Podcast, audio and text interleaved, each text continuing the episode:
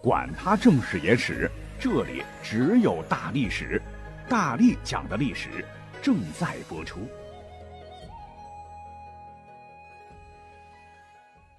大家好，大历史又来啦！我一直说嘛，我特别喜欢看小说哈，是个直男，嗯，尤爱《三国》《水浒》《隋唐演义》《说岳》《杨家将》《封神榜》等等这些个打打杀杀、毫不快哉的演义小说，中毒已深啊！不知道你跟我的想法一样不一样哈？我们在看这些小说的时候，只要一提阵法这个东西，大家满脑子都是诸葛亮的八卦阵呐，还有这个襄阳王的铜网阵。说岳中的五方阵、辽国的天门阵之类，呃，还有这个《封神演义》的什么十绝阵、诛仙阵，也让我很着迷啊。所以打小吧哈，我就被书里边这些精彩的厮杀场面深深吸引的同时呢，就一直特别想知道，在真实的历史上，所谓的那些神乎其神的阵法，到底它有木有？难道都是小说演绎瞎编出来的吗？这中间到底隐藏着什么秘密呢？应该这么说吧，就是在古代。军事作战时所用的阵法，在历史上经过查找，确确实实是存在的。哎，为什么这么说呢？因为古代是冷兵器时代，不像咱们现在战争哈，那个时候没有军事卫星，没有雷达，没有通讯工具，一个人的视野是有限的。古代打仗，士兵们那都是近身肉搏，真枪真刀的干呐。那咱们国家打仗起来，动不动就是几万人、十几万人，甚至几十万人的群殴。话说。统帅大家的这个将军，面对这么庞大的乌压压的士兵，而且兵种又繁杂，要让大家有效运转、齐心协力，发挥出最大的杀伤力。如果没有一定的秩序，让他们各自为战，那恐怕对于整个战役来说是毁灭性的灾难呐。举个例子啊，比方说，你就算是一个黑社会老大吧，手底下有几十号的小弟带出去火拼，你也得先要来个分工吧？啊，弟兄们怎么冲、怎么砍、怎么跑，谁望风谁开车啊？战场上也是一样的。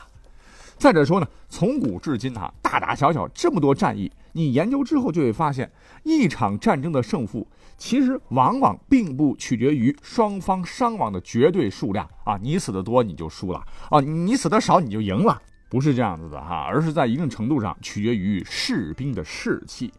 当双方呢你死我活拼杀的时候，如果说一方的绝大多数的部队的士兵士气低落，然后陷入了恐惧。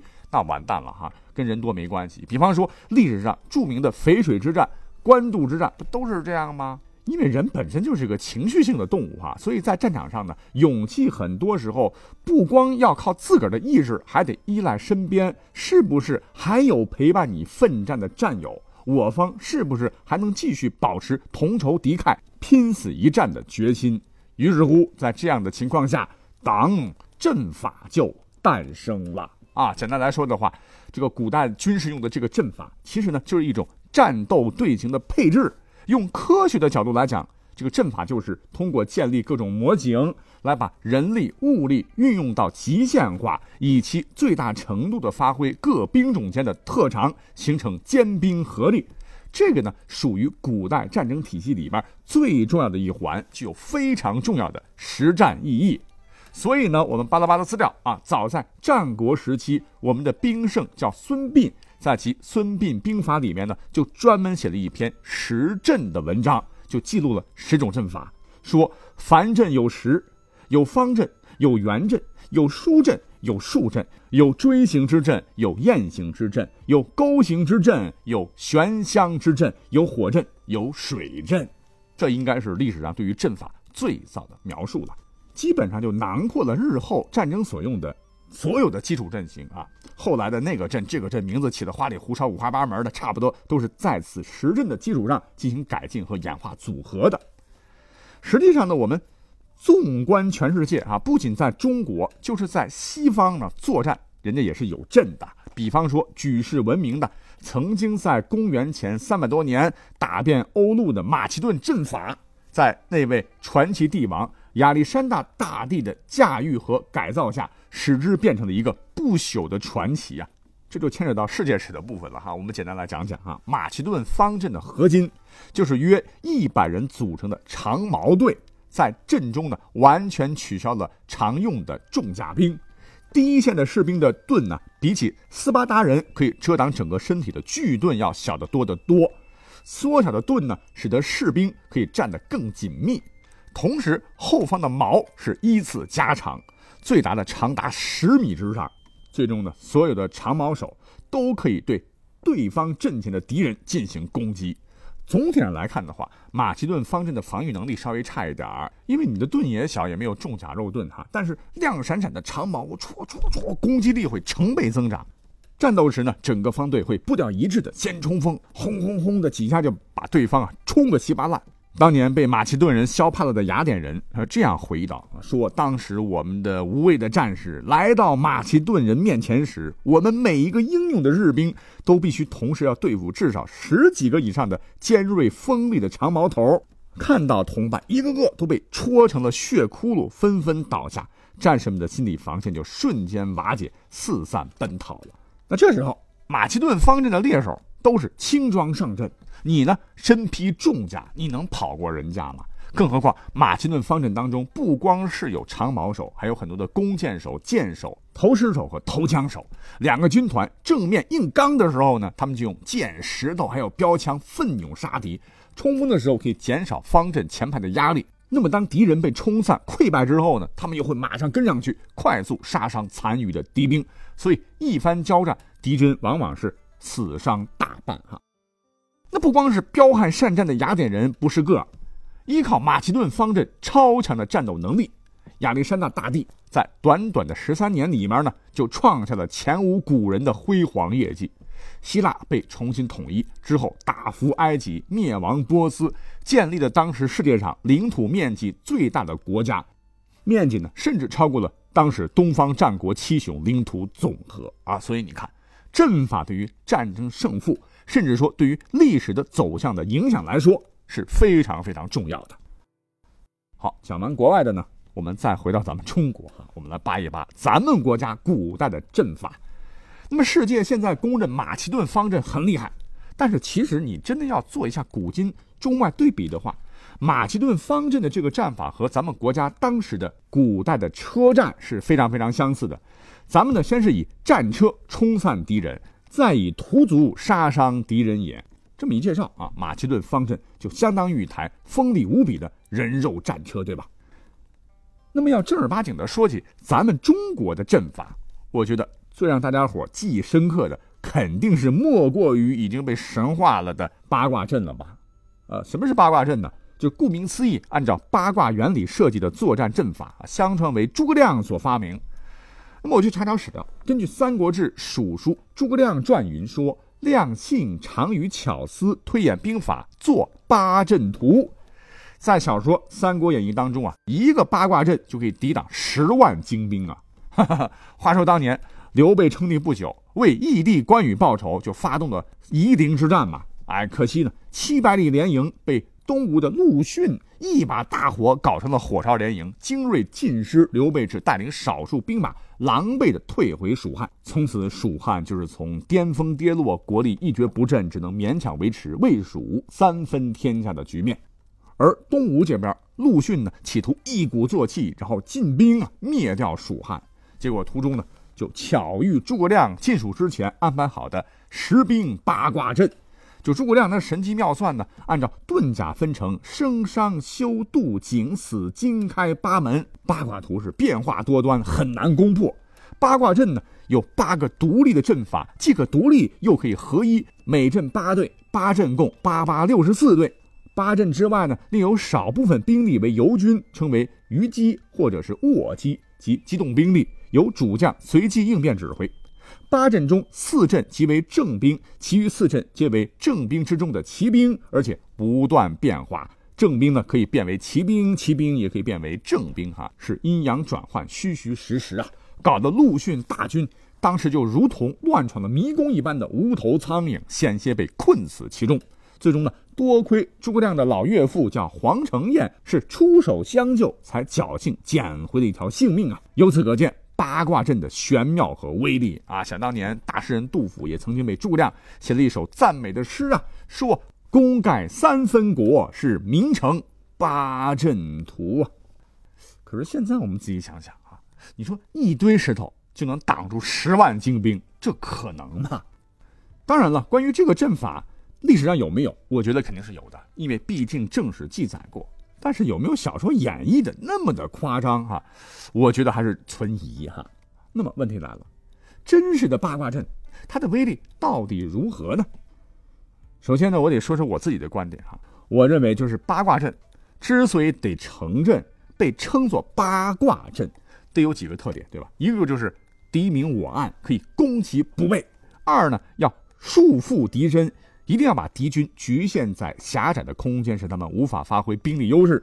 另外呢，我觉得非常重要的一点就是必须要有精神领袖来鼓舞士气，保持士气不衰，方能激励士卒，以一敌十。那好了，根据这个阵名叫十兵八卦阵，以及一些文字的其他描述，我就觉得所谓的八卦阵，有没有可能它一定要处在山地石块较多的地方，而且这个石块呢，必须要有一定的排列规则。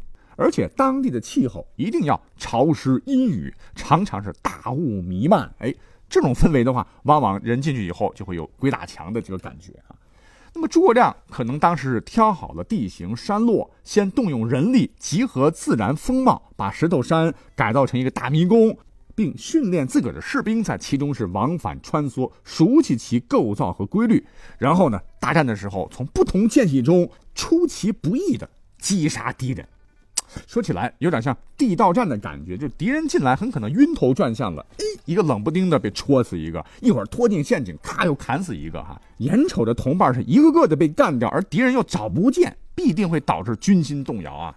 那么反观蜀军，诸葛亮治军严明，而且善于鼓舞士气，蜀军气势愈盛，敌人气势愈衰，所以最终呢导致蜀军大胜啊，八卦阵得以威名天下。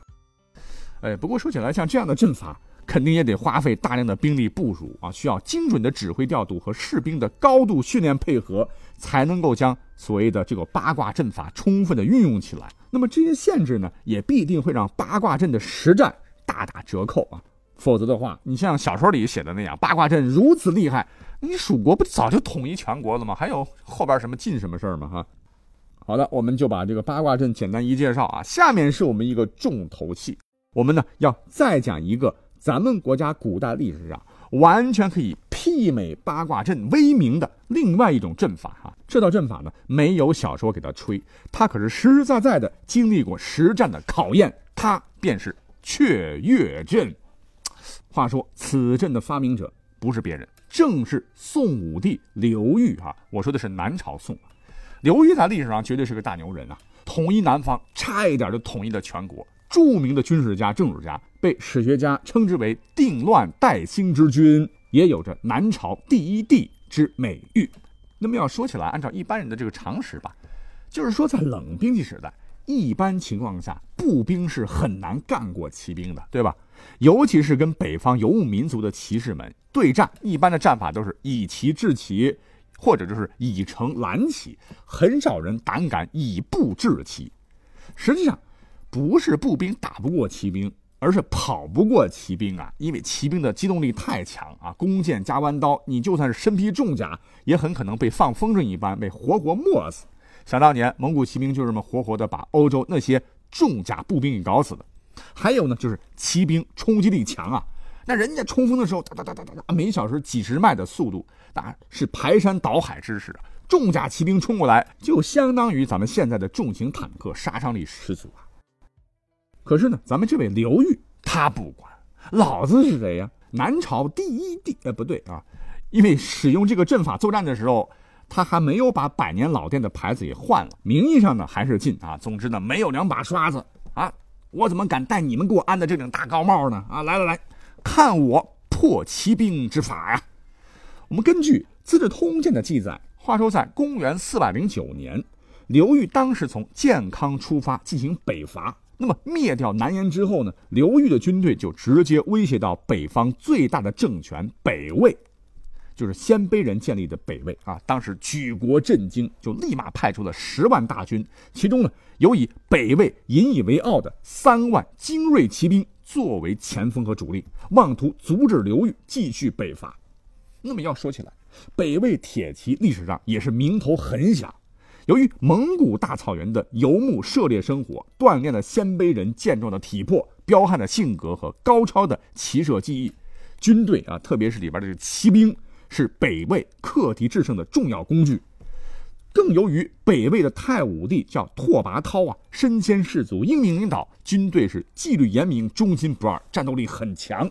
史书载是以人思效命，所向无前。可是这一次，他们低估了对手，因为对手是战争天才刘裕啊。那么当时双方在黄河岸边摆开阵势，就要开干了。刘裕就传令，先让一个副将带领七百个士兵和百辆战车是先登岸。形成月钩形的阵地，每辆战车有七个士兵，并且有护盾保护战车。军队的两翼是紧挨黄河。那么选择好战场之后呢，就立马传令，派另一主将率七百人及战车百乘抢渡北岸，在距水百余步处布下弧形的阵，是两头抱河，因形似新月，故称雀跃阵。每辆战车呢设置七名持杖士卒。布置好之后呢，在阵中竖立一根白色令旗，以通知船上的晋军。哎，这北魏军看到数百名晋军登上战车，就觉得很奇怪：要战你便战，你这是搞什么飞机啊？所以没有贸然出击，就等着看咋回事此时的刘裕就早已派宁朔将军叫朱超时严加戒备，准备出战。见魏军迟疑，便抓住这一机会，下令命令朱超时率两千士兵携带大弩百张上岸去接应之前登岸的晋军。每辆战车又增设了二十名士卒，并在车辕之上设盾牌保护战车。等到晋军阵都布完了，魏军哦这才明白过来，马上下令骑兵出击啊，冲啊！面对重甲骑兵来势汹汹，晋军也不急，是先用没什么杀伤力的小箭射啊，嗖嗖的。这个魏军一瞅，这不挠痒痒吗？果然是故弄玄虚啊，认定晋军兵弱，遂三面而至，猛攻晋军。那么看到距离差不多了，朱超时下令，马上令士卒换成大弩猛射。并选神射手用箭急速发射，唰唰唰，这一下子利箭如雨啊，给魏军瞬间造成了重大杀伤。一时间人仰马翻，是个个惊惧啊。但毕竟北魏骑兵之所以威名远扬，因为也不是吃素的嘛，就仗着人多，洪水般的往前冲锋。那朱超时一看，哎呦，箭矢挡不住了，传令啊，把你们随身携带的千余张槊。截断为三四尺长，用大锤锤击进行杀敌。于是乎，一根断槊就能洞穿三四名魏军呢。这时候呢，杖、弩、锤、槊等穿透力很强的兵器是齐上阵。哎，这就跟前面讲的这个马其顿方阵非常非常相似了。尤其是执断槊的这个情形，跟方阵的长矛手就很像了。一个魏国重装骑兵冲过来啊，结果十几个尖锐的叉叉，唰，直接透心凉啊！由于弧形的这种迎击面小嘛，所以魏军呢是越往前冲，杀伤力就越大，浑身都是血窟窿眼他们是前赴后继，可是无奈前头是呼噜噜的，很多人是越倒越多，渐渐是抵挡不住，一时崩溃，是死者相击。此战啊，刘裕以三千步兵啊，杀得三万精锐骑兵丢盔卸甲，也使得雀跃阵是从此永载史册。虽然说战绩很辉煌，可是很遗憾，雀跃阵历史上此战之后就昙花一现，再也没有人使用过了。什么原因呢？哈，以后有机会再讲啊。看下这个时间，本来还想再讲一个鸳鸯阵的哈，为什么强悍的这个倭寇被戚继光的鸳鸯阵彻底击败？这里边有什么秘密呢？哎呀，我们就等下次有机会再讲吧，拜拜。